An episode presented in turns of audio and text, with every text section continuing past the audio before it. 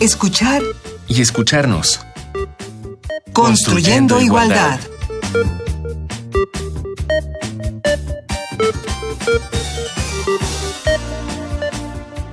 Bienvenidas, bienvenidos, qué bueno que nos sintonizan. Esto es escuchar y escucharnos, construyendo igualdad. El día de hoy vamos a hablar acerca de el acoso sexual. Nos acompaña la doctora Amneris Chaparro. Hola, María. Qué gusto saludarte, gracias Qué por gusto. acompañarnos. Ella es investigadora del CIEC, doctora en teoría política por la Universidad de Essex en el Reino Unido.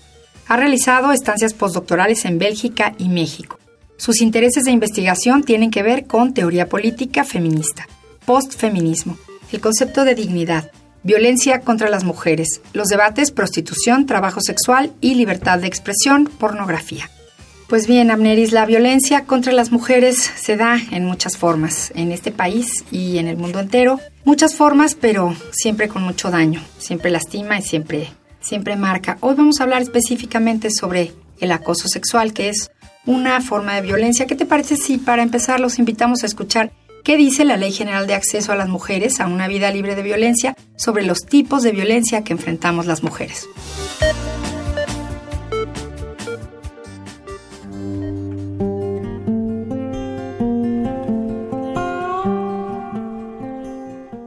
La Ley General de Acceso de las Mujeres a una vida libre de violencia contempla cinco tipos de violencia contra las mujeres, psicológica, física, patrimonial, económica y sexual, y define en cada caso sus manifestaciones. La psicológica lleva a la víctima a la depresión, al aislamiento, a la devaluación de su autoestima e incluso al suicidio. En el caso de la física, esto es el uso de la fuerza. Puede provocar lesiones ya sean internas, externas o ambas. La violencia patrimonial se manifiesta en la transformación, sustracción, destrucción, retención o distracción de objetos, documentos personales, bienes y valores, derechos patrimoniales o recursos económicos destinados a satisfacer sus necesidades. Por su parte, la económica busca controlar el ingreso de sus percepciones económicas, así como la percepción de un salario menor por igual trabajo dentro de un mismo centro laboral. Y la sexual es una clara expresión de abuso de poder que implica la supremacía masculina sobre la mujer,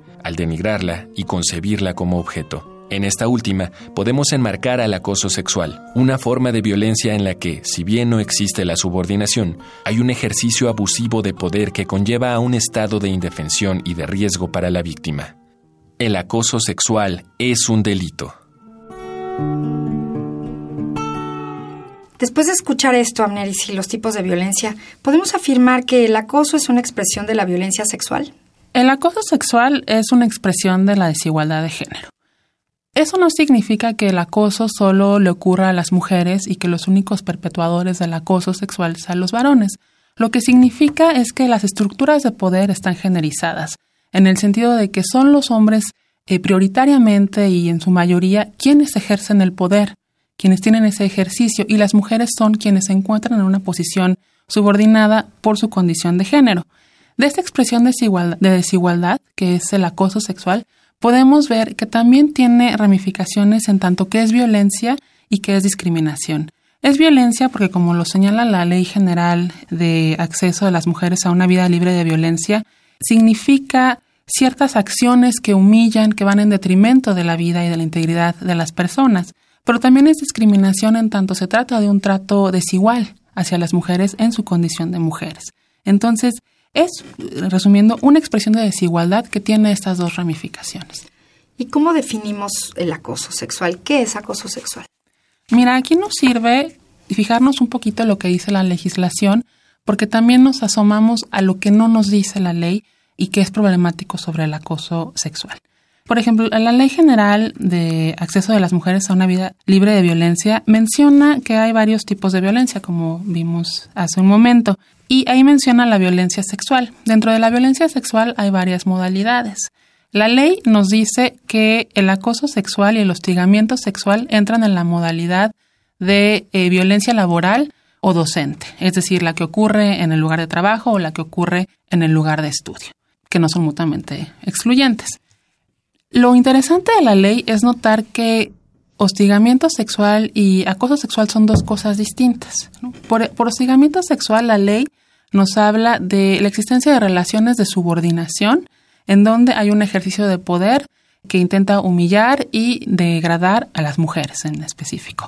Mientras que el acoso sexual no requiere de la existencia de una relación de subordinación.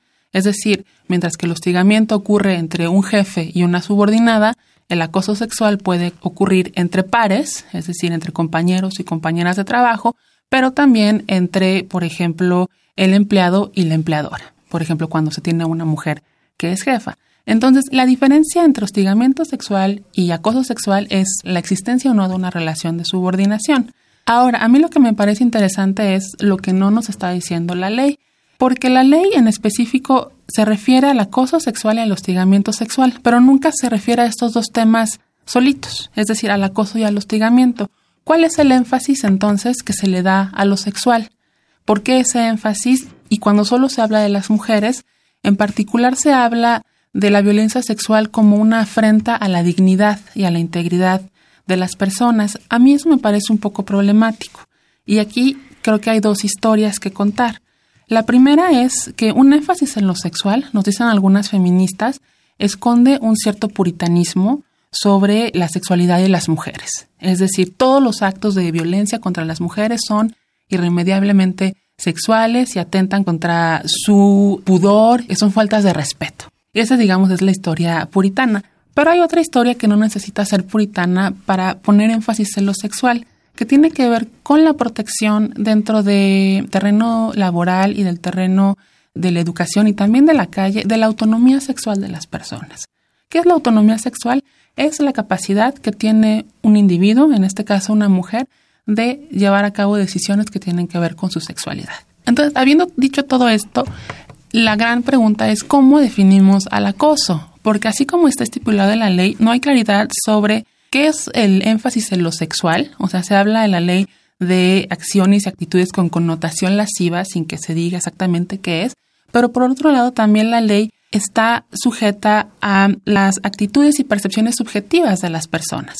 Es decir, alguien puede pensar que una acción es acoso sexual para ella. Un piropo, un piropo o un beso robado o que te toquen el hombro o un coqueteo, un coqueteo. que uno quiera. Exactamente. Entonces, ¿dónde trazamos la línea? Quizá ahí la forma más fácil es pensar que se trata de acoso cuando se trata de un ejercicio abusivo de poder donde la acción no es bienvenida por parte de la persona de la que se quiere tener cierta atención. Entonces, lo más sencillo es ponerlo de esta manera. Cuando una mujer dice que no, ese no debería respetarse. Pero en un contexto de desigualdad estructural de género, tenemos que pensar también lo que el acoso expresa sobre el papel de las mujeres y el lugar de las mujeres en las calles, en lugares de trabajo y en las escuelas. Las mujeres siguen siendo vistas como intrusas de estos espacios. Entonces, cuando sucede el acoso es una forma de decirles, tú no perteneces aquí y si perteneces aquí va a ser bajo ciertas condiciones. Entonces, hay formas desde lo más sutil hasta las más agresivas, que ya puede ser una violación y un tocamiento. En todos estos niveles se consideraría acoso. No necesariamente, y ahí es donde hay que ver las gradaciones dentro tanto de la legislación, pero también dentro de la interacción entre las personas. Cuando hablamos de acoso, sí existe una característica muy subjetiva sobre cómo es que las personas perciben una acción. Entonces, efectivamente, hay acciones que ya no solo rayan en el acoso, sino que podrían ser actos de abuso o de violación sexual, que a lo mejor comenzaron como formas de acoso y fueron progresivamente desarrollándose hasta llegar a esas consecuencias o llegar a consecuencias de violencia física muchísimo más grave que un tocamiento. Es interesante ahí notar lo que nos dicen las estadísticas. La mayoría de los casos de acoso reportados tienen que ver con tocamientos no bienvenidos, con señores que se masturban en frente de las mujeres o con señores que se exhiben desnudos ante ellas. Entonces son, digamos, los casos más paradigmáticos. Pero los otros casos de un beso robado o un piropo también entran en esta sutileza. Ahí habría que pensar si la ley los tiene que cubrir o si es más bien labor de las sociedades el regularlos. Pues llegó el momento de nuestra recomendación musical del día de hoy. Hoy está a cargo de Megan Trainor. Ella nació en Massachusetts un 22 de diciembre de 1993. Es una mujer muy joven, una cantante, compositora y productora estadounidense. A los seis años comenzó a cantar y a los once a componer canciones. Ella grabó y produjo tres álbumes de estudio y los publicó de forma independiente entre los 15 y los 17. Hoy vamos a escuchar No.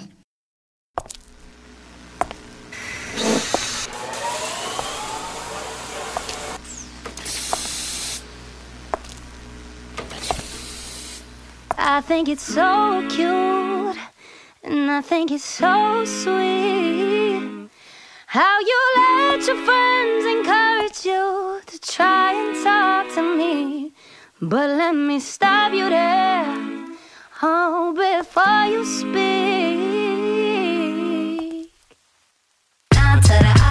No, no, no. My name is no, my sign is no, my number is no. Mm. You need to let it go, mm. you need to let it go, mm. need to let it go. I to the I to the no, no, no. My name is no, my sign is no, my number is no. You need to let it go, you need to let it go, need to let it go. I to the I to the no, no, no. First you gonna say? You ain't running game, thinking I believe in every word. Call me beautiful, so original, telling me I'm not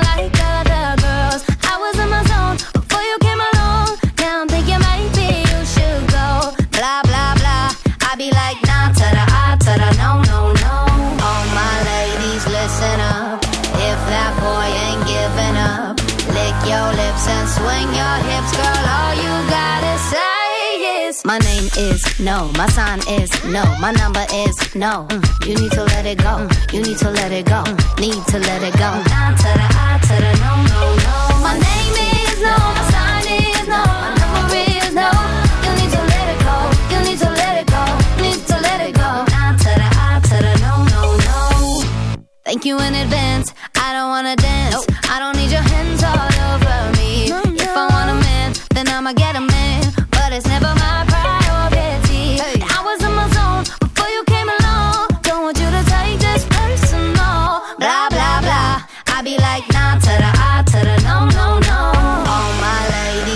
If that boy ain't giving up, lick your lips and swing your hips. All you gotta say is my name is no, my sign is no, my number is no. Mm, You need to let it go, Mm, you need to let it go, Mm, need to let it go. Nah to the I to the no no no. My name is no,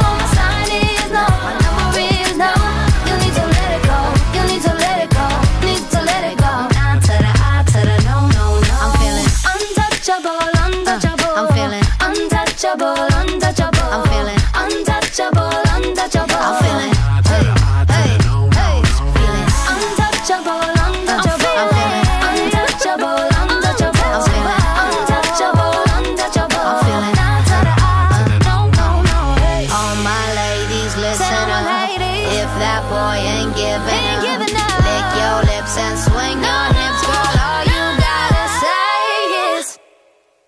My name is no, my sign is no, my number is no. Mm. You need to let it go, you need to let it go, need to let it go.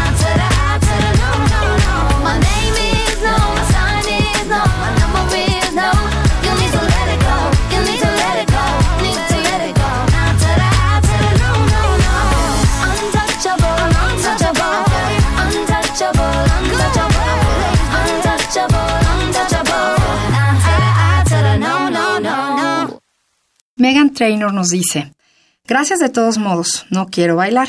No necesito tus manos sobre mí. Si quisiera un hombre, entonces tendría un hombre. Pero nunca es mi prioridad. Muchas gracias, pero no estoy interesada. El no debería de ser suficiente.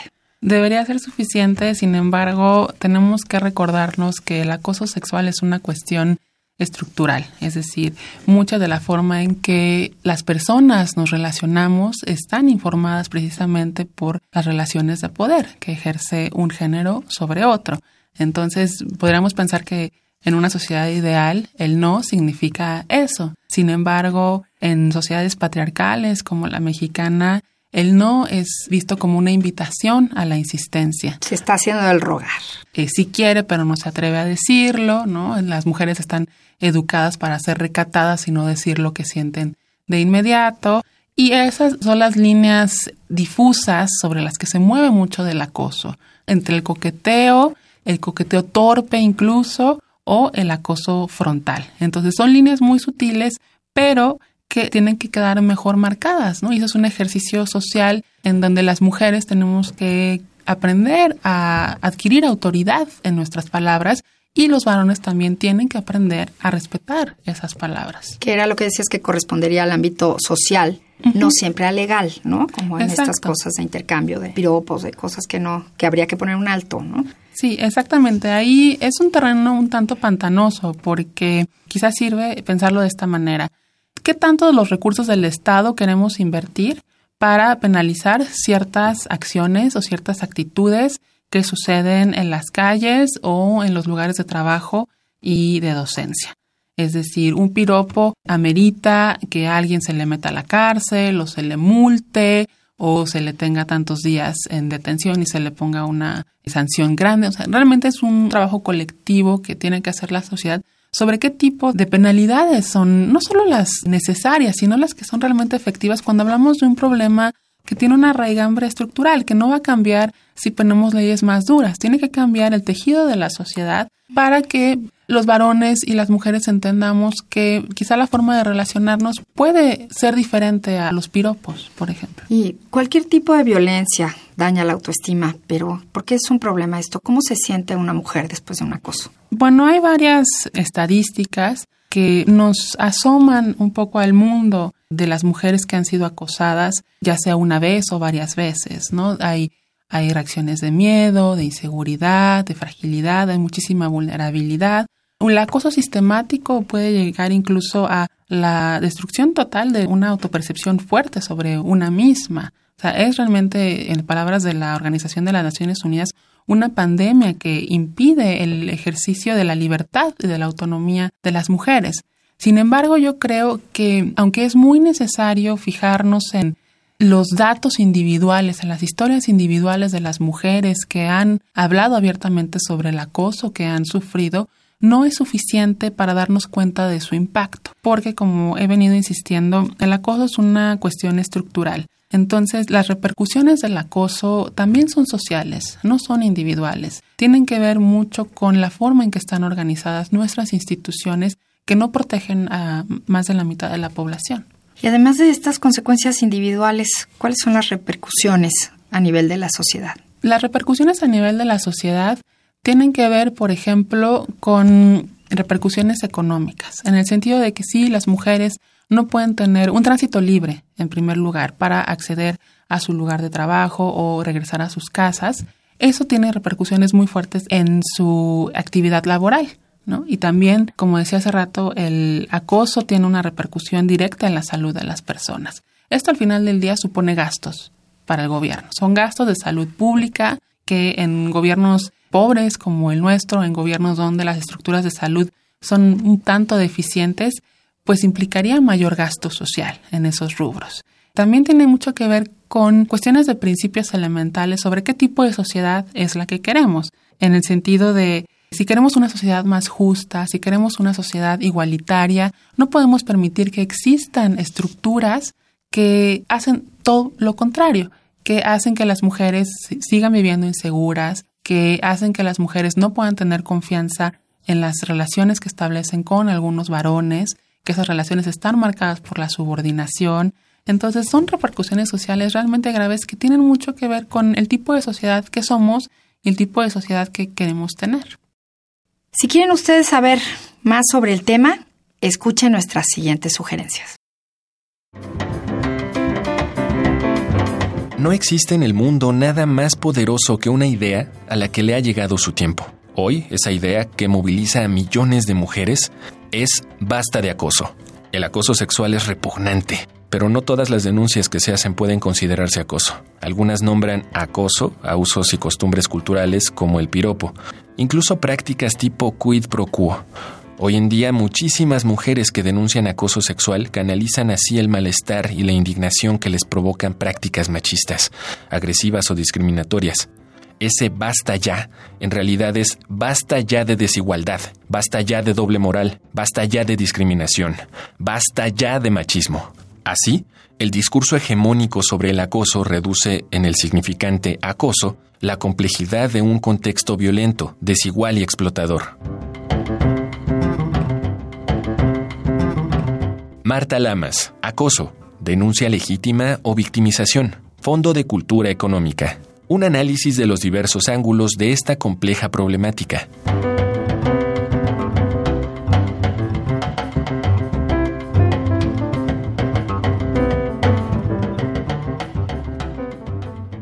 Amner, si la voz se ha levantado, hombres y mujeres han levantado la voz, sobre todo mujeres, que somos quienes más lo sufrimos. ¿Cuáles son los casos más visibles o más recientes de acoso sexual?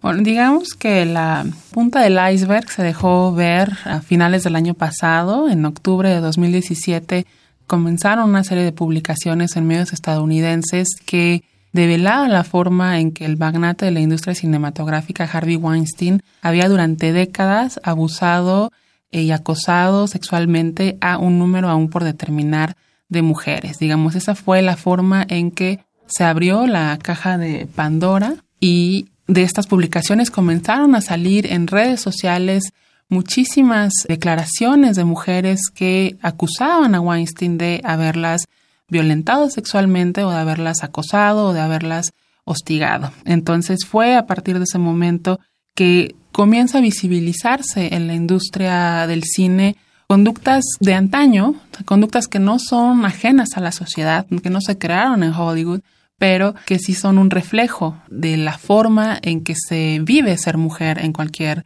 industria de trabajo. Ahora, es importante decir que todo este destape que se hizo del caso Weinstein fue muy apoyado por las redes sociales, se creó el movimiento Me Too, al que le siguió el movimiento Time's Up, de mujeres denunciando precisamente el acoso y diciendo que ya no más. Y de ahí surgieron y cayeron como fichas de dominó otros nombres de la industria, actores, productores, cantantes, directores. Ya no había un hombre en Hollywood que estuviera a salvo de acusaciones y que hubiera repercusiones sobre eso, ¿no? Muchos hombres perdieron su trabajo y hay que decirlo, perdieron sus trabajos sin que se realizara un debido proceso legal. Simplemente se creyó a las acusaciones y estos hombres fueron despedidos. En México tenemos también antecedentes de esto, no solamente el hermanito mexicano del Me Too, que también tuvo algunas repercusiones en redes sociales, a través de una serie de entrevistas que algunas actrices y conductoras y escritoras dieron en medios mexicanos, sino que muchísimo antes, en 2016, se creó una campaña en redes sociales llamada Mi primer acoso, precisamente para visibilizar el, acoso que sufren las mujeres y las niñas mexicanas. Y esa campaña se hizo viral. Y la cantidad, ¿verdad?, de testimonios que salieron. Fueron muchísimos testimonios y ahí lo interesante es que mm, una plataforma digital llamada Distintas Latitudes hizo una compilación y un análisis de algunos de esos testimonios y mira que la mayoría de los casos eran casos de acoso, pero un 40% de los casos reportados no eran acoso, eran casos de abuso sexual. Entonces también ahí es importante saber de qué hablamos cuando hablamos de acoso sexual. Y los casos que sí fueron reportados, que sí correspondían a la tipificación del acoso sexual, tenían la escalofriante cifra de haber comenzado a edades muy tempranas. Es decir, la mayoría de las mujeres en este país han experimentado su primer acoso entre la edad de 6 y 11 años. Es muy dramático y eso nos hace ver pues la profundidad del problema, ¿no? Con Hollywood pudimos ver la lupa grande, ¿no? Del problema de cómo juegan las estructuras de poder, cómo se acomodan las personas que fungen para facilitar instancias de acoso para que un hombre poderoso como Harvey Weinstein pudiera salir impune durante tantos años, pero esas mismas instancias funcionan a un nivel mucho más inmediato. La complicidad, la normalización del acoso. Mirar para otro lado. Mirar para otro lado, exactamente. Quedarse callados y calladas. Eso también facilita una cultura del acoso desde muy temprano. Y después de este destape en Hollywood y en el mundo, porque ha habido por todas partes pronunciamientos, ¿crees que se esté dando un cambio? Después de esa visibilización a gran escala. Precisamente la visibilización es parte de ese cambio. Poder nombrar algo que mucha gente no había nombrado, que les había sucedido. Entonces creo que por ese lado la visibilización es muy importante. Sin embargo, a esa visibilización tenemos que darle el contrapeso de la reflexión, porque es muy fácil pensar que todo es acoso. Me miró feo. Por ejemplo, Netflix, el gigante de los contenidos en línea, ha publicado sus políticas antiacoso y entre esas se, incluye no mirar a un colega o a una colega por más de cinco segundos o no pedirle su número de teléfono O sea, ahí creo que hace falta más reflexión sobre cómo es que la interacción en un lugar de trabajo, que puede ser una interacción muy cercana, tiene que ser. O sea, no podemos, obviamente, patrullar todo, ¿no? Es decir, eh, no todos los comportamientos son origen de relaciones de subordinación o de ejercicios de poder,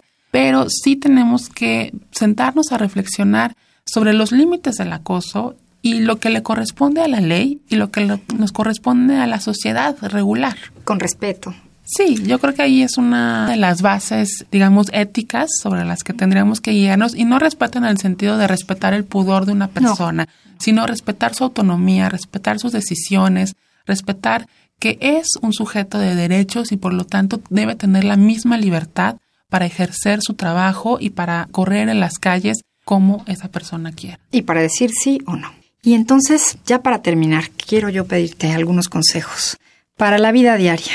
¿Qué hacer contra el acoso? Dado que el acoso es una cuestión de género, es decir, no es una cosa nada más sobre las mujeres, sino que los varones también están involucrados y no solo como perpetradores del acoso, sino también como aliados de las mujeres, tenemos que hacer una revisión de nosotros mismos, una autorreflexión de cómo es que nos conducimos en el día a día.